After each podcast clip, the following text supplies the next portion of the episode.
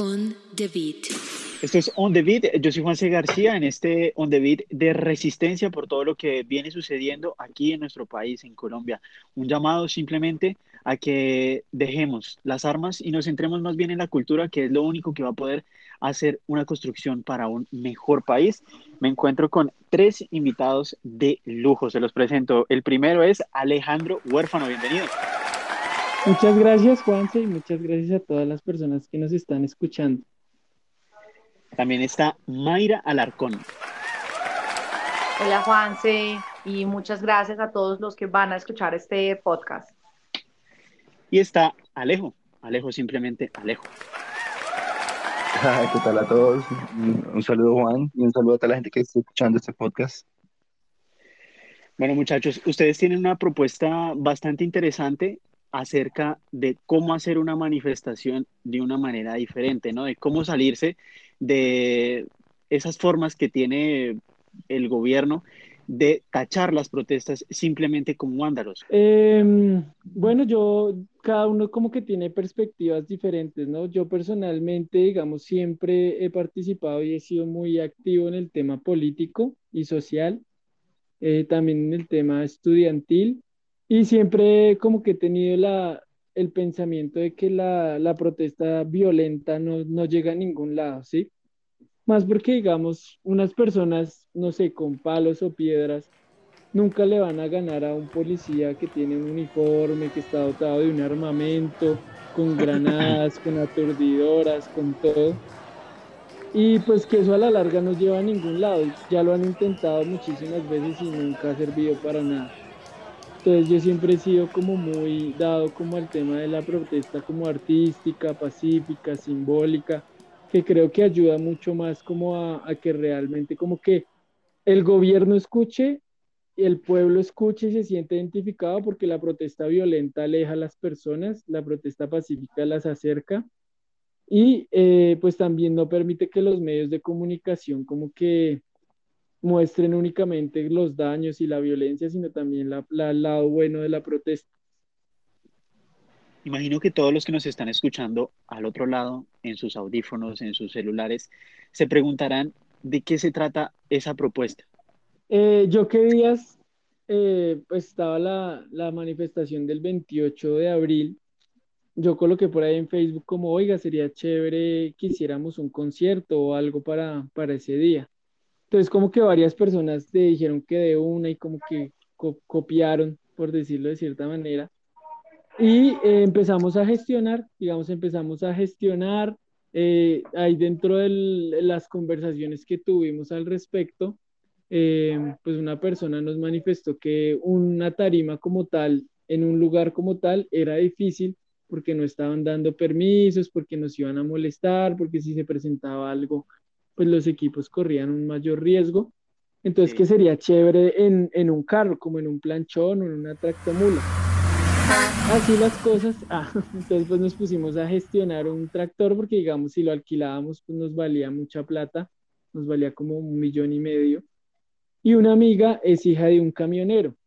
Entonces, yo le, le comenté a ella la idea ella me dijo que me iba a pasar el número de un camionero, me pasó el número de uno de los líderes de camioneros de Colombia, que se llama Manfred Parra, y yo hablé con él, les gustó la idea y la hicimos. Hicimos un concierto móvil Tomula y en una caravana que se organizó con camioneros, taxistas y personas de servicio de transporte especial. ¿Por dónde fue la caravana? Eh, hicimos finalmente dos, ¿no? La del 28 fue por la, la 13, subimos por la 13 como hasta la 30, cogimos la 30 como hasta la 72, creo. Después bajamos ahí Fue o hasta la fue la- 53. fue la- Américas, la 30, y la 30 hasta el Campín, y 53 bajamos hasta la Cali, hasta, ah, no, 53 hasta la 68, 26, y ahí bajamos a la 13 por la Cali. Por la Cali, sí. Y el segundo día, que fue el primero de mayo, el Día Internacional del Trabajo, fue 13. Después cogimos la, la fue Alejo. Sí, la Cali, hasta y la 13 Esperanza. Cali, La Esperanza. Subimos por La Esperanza hasta, hasta donde. La 50. Hasta la 50. Ujú. Ah, sí, 50 y la 50 hacia el sur. Y después cogimos las Américas, creo que es esa, ¿sí? La la 13, 13. creo, América sí, igual- hicimos la esta para coger la 13. Ujú. Para ir hacia, hacia el centro. No, Para No, volver a contigo. Para volver. ¿Y cómo hacen ustedes para Era un circuito para no? volver a Porque, porque sobre todo eh, a veces se nota que hay ciertos puntos neurálgicos de la ciudad, ¿no? Como el centro, Chapinero, eh, algunos puntos del norte, y también hay otros puntos que son completamente desapercibidos, ¿no? Que a veces eh, se siente que ahí no hay protesta, que ahí no hay nada, y son espacios que a mi parecer muchas veces se pierden y se dejan pues desprotegidos, o no desprotegidos, sino simplemente se pierde como la, la participación de un cierto grupo, de un grueso de personas y pues por eso me nace esa duda de saber cómo hacen ustedes la escogencia de la ruta para llevar la caravana. Bueno, Pues- una de las, de las cosas que se tuvo en cuenta fue primero el tamaño de, de- de los carros en los que íbamos, pues que no pasan por cualquier lugar. Eh, segundo, rutas que ya tenían el gremio de los camioneros y, eh, como identificadas. Dentro del grupo que, que tenemos, que bueno, después de, como lo decía Alejandro, después de que recibimos varias personas como la invitación por parte de Alejandro Huérfano para ser parte de esto, eh, creamos un grupo que se llama Resistencia Sonora, en el que estamos varios gestores culturales, medios independientes, músicos, personas de producción. eh, y decidimos, pues, en consenso, como lluvia de ideas, llamarlo eh, Resistencia Sonora. Empezamos a mirar como cuáles eran las rutas que tenían los camioneros. Muchas personas en el grupo nos decían como lo que tú estás diciendo, Juanse, llevemos la protesta a los barrios, a los barrios que de pronto no llega que también lo sientan, estas manifestaciones artísticas, culturales y musicales, con esta combinación de estamos los camioneros con los artistas haciendo, eh, sentando nuestra voz de protesta en el barrio, no solamente en donde están normalmente en los puntos neurálgicos de concentraciones que son como muy eh, de mucha afluencia y donde también pues ocurren muchos desmanes de las fuerzas eh, públicas, ¿no? Las fuerzas militares. Nosotros lo hicimos por recomendación de los camioneros, también y en consenso con nosotros, eh, hacerlo por estas vías, en donde además cuando nosotros transcurríamos la caravana, veíamos el apoyo de la gente y era muy emotivo, muy emotivo pasar por una vía en donde no había una marcha, por la calle 63, cerca a por ferias o mirar en donde estaban eh, construcciones y ver los, los obreros levantar también sus manos y gritar también viva el paro nacional, las personas que ese día por no tener transporte público llevaban mucho caminando y apoyar a la gente, los vendedores ambulantes, muchas personas, trabajadores y del común que por donde nos apoyaban. Así es que debe ser una, una protesta, ¿no? Con, con, el apoyo de la gente, con el apoyo del pueblo y no simplemente dejarla eh, empañar por actos violentos y, y, bueno, tampoco hay que generalizar, ¿no? O sea, también hay que, hay que ser conscientes y saber que dentro de las marchas también hay gente violenta, como también hay gente violenta dentro de las fuerzas armadas, dentro de la policía, dentro del ejército y también hay unos que no, ¿no? Hay, digamos que en la vida, en la vida no todo es blanco y negro, sino la vida es un matiz de muchísimos colores y a veces nos han enseñado simplemente a tomar un lado, a ser blancos, a ser negros, a ser amarillos, a ser rojos. Y esa, polarización es la que, la que a veces, o no la que a veces, sino la que tiene jodida el, el país, ¿no? Y, y me parece que estos proyectos culturales resaltan eso, ¿no? Resaltan todos esos matices que existen alrededor, todos esos matices que a la final son la riqueza de nosotros como, como seres humanos y me parece eh, valioso rescatar y saber cuál es el género, cuál es la música que ustedes esperan o que ustedes presentan en esas eh, plataformas móviles, cuál es ese género que ustedes dicen es la insignia del colectivo. Pues ahí digamos como lo que tú decías de, de, blanco y negro y los colores, yo tengo un primo que él dice, nada es blanco y negro, sino una escala interminable de grises. Yo también creo que es así. O como el yin yang, como algo blanco con un puntico negro. Pero bueno, no nos desenfoquemos. De géneros, eh, la resistencia sonora no tiene un género como tal, de hecho, pues sería chévere tener de todos los géneros, creo yo, sería lo, lo más indicado. Tuvimos prácticamente. Sí, y tuvimos, sí. tuvimos bandas como de ska, bandas como de rock electrónico, tuvimos gente como con guitarra acústica, gente más rockerita, tuvimos metal, tuvimos como punk. Yo invité a unos chicos de hip hop, a, de rap, entonces como que hay de todo, ¿sí? Y cuando no estábamos tocando poníamos también música y la idea era como que entre todos también, uno decía, oiga, póngame esta canción, otro, oiga, póngame esta otra. Entonces podía sonar, eh, no sé, el chofer de Vicente Fernández, que lo ponían los camioneros, y después podía sonar una canción de Metallica. Y yo así, como turnándose. O sea, en cierto punto ustedes lograron generar una especie de, de rocola. Así Algo es. así. Sí, sonó car- carranga y se emocionaban harto cuando ponía uno carranga, ¿no? Sí, Y muchos jóvenes, cuando colocábamos Jorge Velosa, muchos jóvenes el primer Sí. día que que salimos a las calles bailaban carranga en medio de la manifestación, en medio de la marcha. La Y realmente-.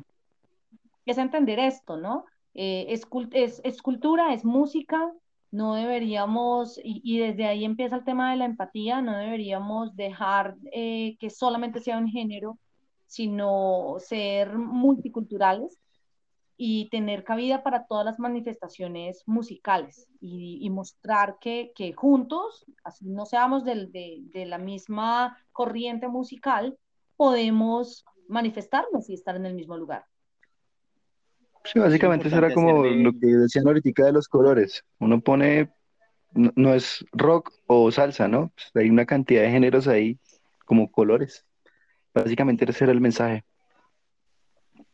Eso es lo importante, ¿no? Hacer de, de la revolución una, un, un espacio en el que convergen todas esas cosas que existen y así poder llegar a un consenso. Y bueno, muchachos, esta, esta, esta pregunta sí tal vez sea un poco más personal para cada uno. Ustedes mirarán en qué, en qué orden la quieren, la quieren contestar y es, ¿qué esperan ustedes que suceda con todo esto, con todos estos días que hemos vivido, duros, días en los que a veces eh, la, la impotencia, a veces el, el desazón lo invaden a uno, a veces hay una falta de esperanza, como hay otros días en los que uno se levanta completamente esperanzado con una voz de cambio y, y con una fe y, y una forma de, de, creer que las cosas sí van a cambiar. ¿Ustedes, ustedes cómo lo ven? Ya como esto es una respuesta muy personal, ¿no? pues realmente sí, claro. Para, para mí ha sido un tema supremamente difícil, muy triste y emotivo ver eh, tantos muertos y tantos heridos, tantos desaparecidos. Yo creo que es, es momento de, no, no vamos a conseguir que, que de pronto ya el, el, presidente de la República renuncie, no vamos a conseguir un cambio ya del Congreso o del Senado, pero estamos generando un cambio de mentalidad. Yo creo que estas manifestaciones lo que están intentando es mostrar ese cambio de mentalidad ante la gente, ante el, llevamos décadas en lo mismo, llevamos décadas pensando las personas que, que, somos más adultos, eh, que de pronto así tenía que ser y, y bueno, pasó así, y ya estas nuevas generaciones no comen entero, por decirlo de esta manera el acceso a la información es diferente. Esta es una generación que ya no vive con miedo y no, y no tiene estas reglas de pronto con las que crecimos las personas de, de, otra generación. Y esto va a generar un cambio en nuestra historia. Eh, no se va a ver de pronto mañana o pasado mañana y, y, vamos a tener paños de agua tibia en algunas cosas para apaciguar la violencia eh, verificar que realmente la reforma tributaria no se haga y que si se va a cambiar realmente sea beneficioso para el país, aunque pues, ninguna reforma va a ser así como tan beneficiosa para los ciudadanos del común, pero sí estamos generando un cambio de mentalidad. Yo creo que eso en este momento es lo realmente importante. Sí, yo creo que opino básicamente es que creo que todos estamos como en ese tema. Yo creo que por eso se da la marcha, por el cambio, por, porque todo a la final sea diferente.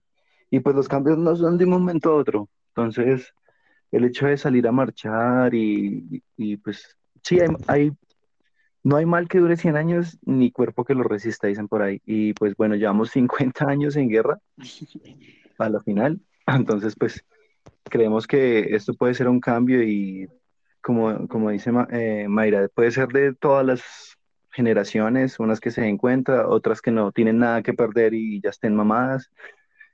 Lo que yo sí creo que esperamos es eso, eso que está pasando a la final, que, um, que haya un cambio de conciencia, que no se vaya a votar porque sí, o que no se vote porque, um, o que no se vaya a votar, no, no, no salga uno a votar porque, ah, qué pereza, sino que no, no, es un compromiso y no una obligación, que a la final entiendan y que entendamos de una vez por todas que, digamos, yo voto por, digamos, yo voté por Duque, por ejemplo, es un ejemplo, no lo hice.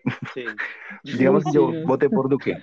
Inconsci- eh, sí, salí, yo creí en sus palabras, que me puedo equivocar y dije, no, no, estuvo mal.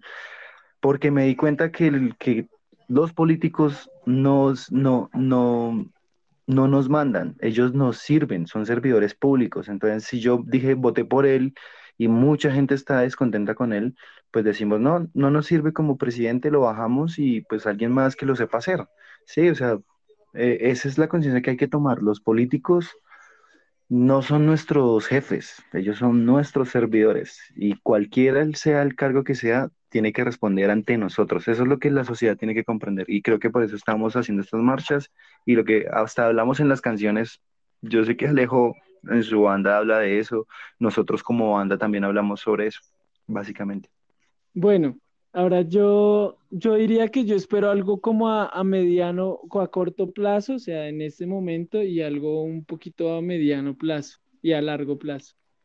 A corto plazo, yo creería que, pues, que el gobierno se tiene que sentar con la gente, o sea, no, no sentarse con los comités del paro, no sentarse con los presidentes de los sindicatos, no sentarse con políticos de otros partidos, sino sentarse realmente con el pueblo y escuchar lo que el pueblo quiere, que yo lo que creo es que uno que quieren que se vacune de manera rápida, dos no quieren más corrupción, tres no quieren que se gasten la plata, la gente está brava porque se gastan la plata en bobadas y después vienen a, pedirnos más plata. Entonces yo creo que es eso, lo que la gente quiere. Pues otros querrán que Duque renuncie y que entreguen a Uribe, pero eso no lo veo factible.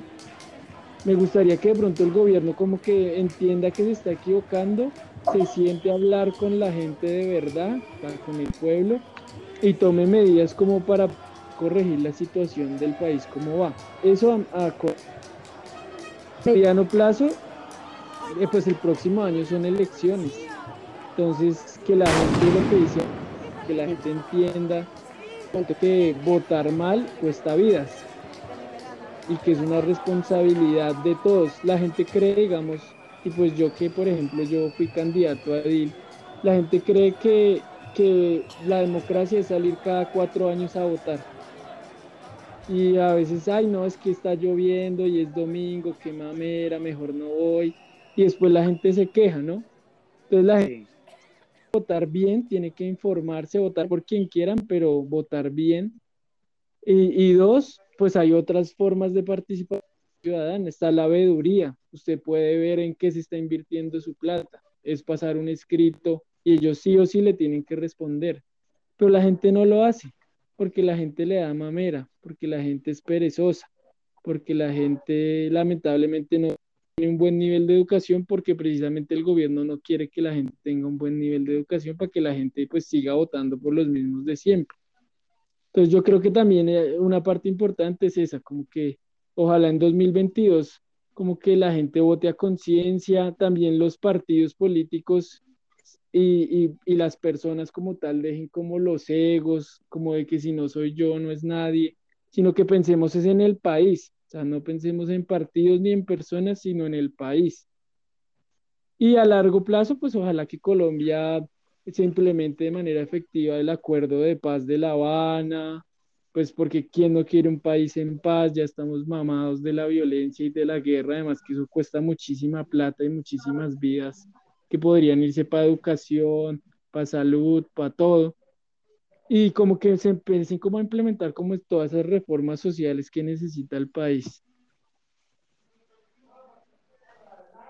Este es un bonito mensaje que nos dejan todos ustedes y también nos ponen un reto, ¿no? Y es ese reto de, de saber qué vamos a hacer el otro año, que se vienen esas elecciones, que posiblemente la escogencia o la elección del voto como tal va a ser bastante complicada porque es como, como buscar una aguja en un pajar y es decir, bueno, ¿y quién nos puede representar? ¿Quién puede como llevarse ese, ese clamor y todo esto que se ha gestado en las calles y simplemente expresarlo y ser realmente un representante de, pues del pueblo, ¿no? Que ahí es donde, donde yo veo el reto. Yo, yo por ejemplo, eh, suelo ser un poco apolítico en muchos sentidos.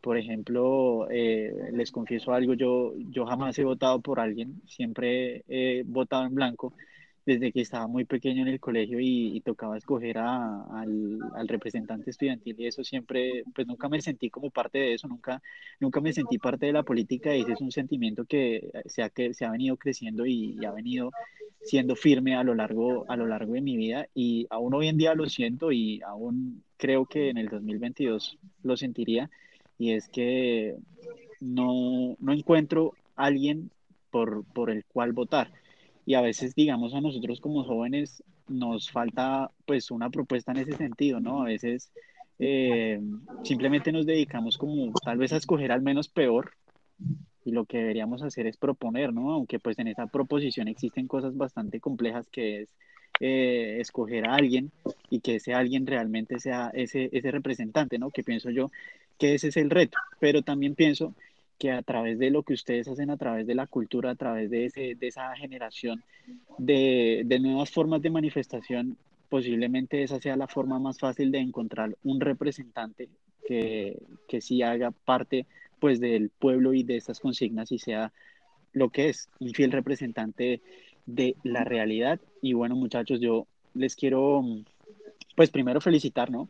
Me parece muy chévere eh, la labor que ustedes están haciendo con, con, el colectivo de Resistencia Sonora. Aparte, el nombre me parece genial. Me parece, que lo, lo, lo, más chévere es, es el nombre. O sea, es un nombre que no deja nada a, a, a la...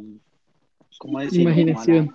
exacto, sí, a la imaginación. Es un nombre que, que dice lo que es y espero que pues a través de estas manifestaciones culturales realmente se logre hacer algo, ¿no? Y realmente se logre hacer un cambio y simplemente podamos básicamente todos bajar las armas, ¿no? Porque pues no es que estemos armados en general todos, pero a veces nuestros, nuestras palabras son armas, ¿sí? A veces nuestras palabras hieren, a veces nuestras palabras lastiman y a veces hay que hacer un proceso más personal, ¿no? Y preguntarse y decir, bueno, ¿qué tan violento soy yo?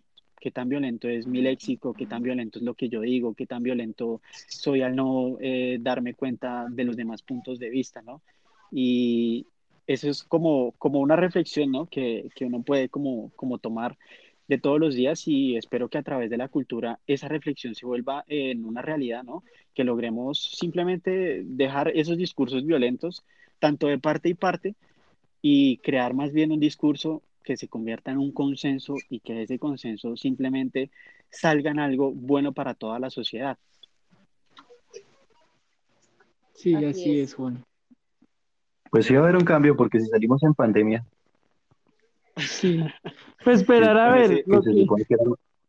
el mayor medio. No, yo creo que sí, porque esto estaba desde, desde el 2019 que se salió en noviembre. O sea, algo va a pasar.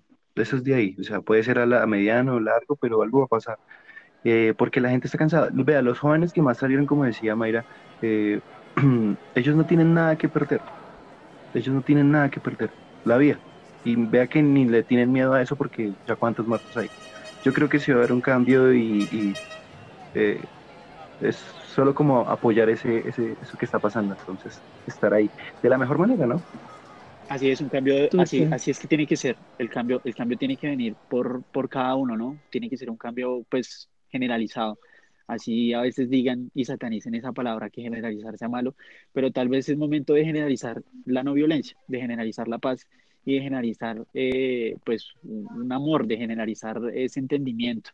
Y para cerrar esto, me gustaría que ustedes como colectivo, como Resistencia Sonora, dejaran una consigna o una reflexión a todas esas personas que día a día han estado acompañando la marcha y también a todas esas personas que aún hoy en día, al ver todas esas cosas, sienten miedo, sienten que simplemente es una pelea de, locos contra locos, de gente que va y saquea eh, los comercios, a esos también que sienten que los policías solamente están ahí para darle bolillo a la gente y tirarle eh, gases lacrimógenos a esos que, que aún no se sienten parte de este cambio que está sucediendo y que así no se sientan parte, pues hay que intentar hacerlos parte. Listo, Juan, pues sí, a todas las personas que nos escuchan, pues las invitamos a, a reflexionar primero que todo, también a, a ser muy inteligentes, a protestar, sí, pero de una manera inteligente, de una manera pacífica, saber que la violencia no lleva a nada, no dejar que de pronto instrumentalicen otras personas la violencia para otras cosas y, unirnos, unirnos entre todos. Yo que allá con los camioneros decíamos eso, o sea, que qué bonito podernos unir, digamos, eh, diferentes gremios como los camioneros, los artistas, los taxistas, que de hecho un amigo me dijo, uy, no, pero es que los taxistas, no, porque esos le roban a uno, que esos... Y yo le dije, sí, pero uno, no son todos. Y dos, pues uno tiene que tener empatía si de pronto ellos están pasando un mal momento, así de pronto algunos se hayan equivocado, pues si uno los puede ayudar, pues los ayuda. Y, digamos la idea, a mí me gustó mucho la idea porque les recomiendo una película que se llama Pride, Orgullo y es chévere porque relata cómo en Inglaterra eh, los mineros tenían como un problema y estaban protestando, pero no, no alcanzaban como la suficiente fuerza. Y un grupo LGBTI decidió ayudar la protesta de los mineros. Al principio los mineros como que fueron renuentes con ellos, pero ya cuando se conocieron como que se dieron cuenta que pues que era más lo que los unía que lo que los separaba y con la ayuda de la comunidad LGTBI los camioneros pudieron salir de, esa crisis que tenía. Y como cinco años después, eh, la comunidad LGTBI salió a marchar y los mineros los apoyaron y ahí fue cuando en Inglaterra fue uno de los primeros países en los que la comunidad LGTBI obtuvo muchísimos derechos. Entonces como, como la unión hace la fuerza y como no nos dejemos guiar por cosas que, que buscan dividirnos, digamos, todos esos temas de no sé, los partidos políticos, los eh, equipos de fútbol, los géneros musicales, las nacionalidades, las religiones, todo eso son cosas que se inventan para dividir a la gente. Porque a la larga pues todos somos habitantes del planeta Tierra. Pues si el planeta va bien, nosotros vamos bien. si el planeta va mal, pues nosotros vamos mal. Y ya eso sería lo mío. Pues hay algo, hay algo muy importante también y es que no está mal en este momento sentir, no está mal en este momento sentir miedo. No, no esperamos, y, yo creo que nadie espera que todo el mundo salga a marchar, ni que todo el mundo cambie su foto de perfil o que todo el mundo haga un comentario en redes sociales eh, al respecto. También ayer escuchaba algo que, que me impactó demasiado de el hijo de, un policía con, con, todo lo que ven un niño de 12, 13 años en el que decía, ¿quién les dijo a ustedes que mi papá es un asesino? ¿Por qué generalizan hacia el tema? También es entender un poco que no todas los, las personas de las fuerzas militares hacen mal. Muchos, muchos han manifestado eh, en redes sociales y han pedido la baja y he visto muchos mensajes de, de, de ciudadanos pues militares uniformados en el que han dicho, no quiero seguir porque no quiero agredir a mi pueblo. Y, y, es, y, también es como, pongámonos eh, del otro lado, todos somos ciudadanos y realmente no tenemos que pelearnos entre nosotros, tenemos que pelear sobre un sistema y manifestarnos sobre un sistema que nos afecta a todos. Eh, algo muy cliché, pero realmente las fuerzas militares ni siquiera tienen derecho a votar. Entonces, ellos están ahí sin haber podido decidir quiénes están gobernándonos siguiendo órdenes. Nosotros sí tenemos ese derecho. Ellos no tienen la posibilidad de decidir quién va a estar gobernándonos. Entonces, También pensemos en esto antes de generalizar hacia lo que está ocurriendo y generar más odio, ¿no? la consigna que tenemos nosotros, como todos reunidos, es empatía. Que la gente busque en el diccionario lo que sea, si es que no de la empatía, pero ponerse en el zapato del otro está bien. O sea, todo lo que han dicho es básicamente eso, empatía. Sienta empatía por la persona que, por la viejita que sale a vender sus dulces, sienta empatía por el, por el policía que le toca ir a trabajar, que el policía sienta empatía por, por la persona que está marchando por sus derechos. Suena muy utopía, pero que realmente las utopías no existen, son difíciles, pero puede ayudar en un gran porcentaje a que esto cambie. Esa es nuestra consigna, creo yo, la empatía.